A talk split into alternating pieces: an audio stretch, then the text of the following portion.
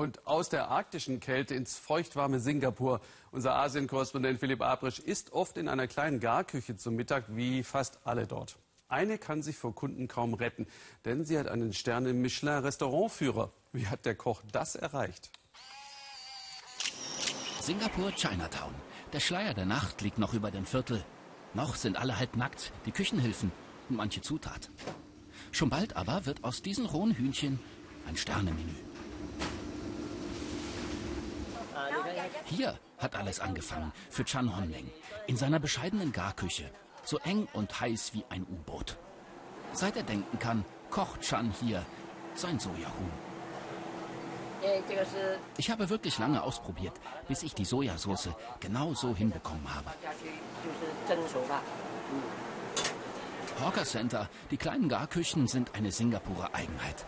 Seit jeher machen sie die Singapurer satt und glücklich. Malaysisch, Chinesisch, Indisch. Eines Tages schickt auch der Michelin seine Testesser los, um inmitten dieser einzigartigen Esskultur ein sternewürdiges Essen zu suchen. Sie werden fündig bei Chan Hongmeng. Die muss ich gar nicht erst probieren. Ich weiß schon, wie das schmeckt. Nämlich gut. Außen goldig strahlend, innen drin weich und saftig. Wer kann an so einem Goldstück schon vorbeigehen? Manch hungriger Kunde steht für das Sojahuhn drei Stunden Schlange. 1,50 Euro kostet die Portion. Nirgendwo sonst auf der Welt gibt es Sterneküche so günstig. Die Soßen, das Hühnchen, alles sehr lecker. Die Nudeln sind auch sehr gut. Ein echter Genuss für den Gaumen. Der Stern macht Träume wahr. Mit Hilfe eines Geldgebers hat Chan jetzt sein erstes eigenes Restaurant gegründet. Ein paar Schritte von seiner alten kleinen Küche. Eine Million haben sie investiert. Chan hat Köche angestellt und höchstpersönlich eingeweiht in das geheime Sojahuhn-Rezept.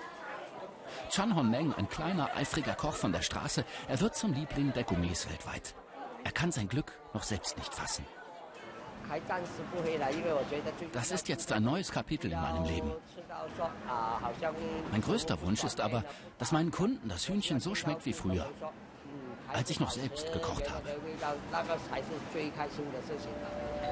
Ein ganzer Raum voller Hühner und hungriger Kunden, ganz nach dem Geschmack von Chan Honmeng. Übrigens, nicht nur das Sojahuhn soll ein Traum sein. Kenner finden, sein geröstetes Schwein sei noch mal besser. Vielleicht gibt's ja bald schon einen zweiten Stern. Sieht jedenfalls ziemlich lecker aus.